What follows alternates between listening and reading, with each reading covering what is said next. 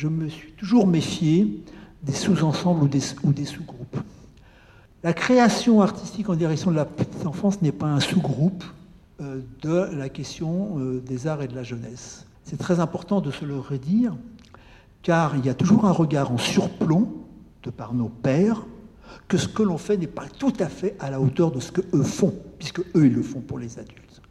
Donc là aussi, la sacralisation de l'art pour adultes, qui fait que le théâtre pour les petits serait un théâtre au rabais, ou une réduction de théâtre, naturellement, il faut toujours la combattre en invitant à en vivre l'expérience.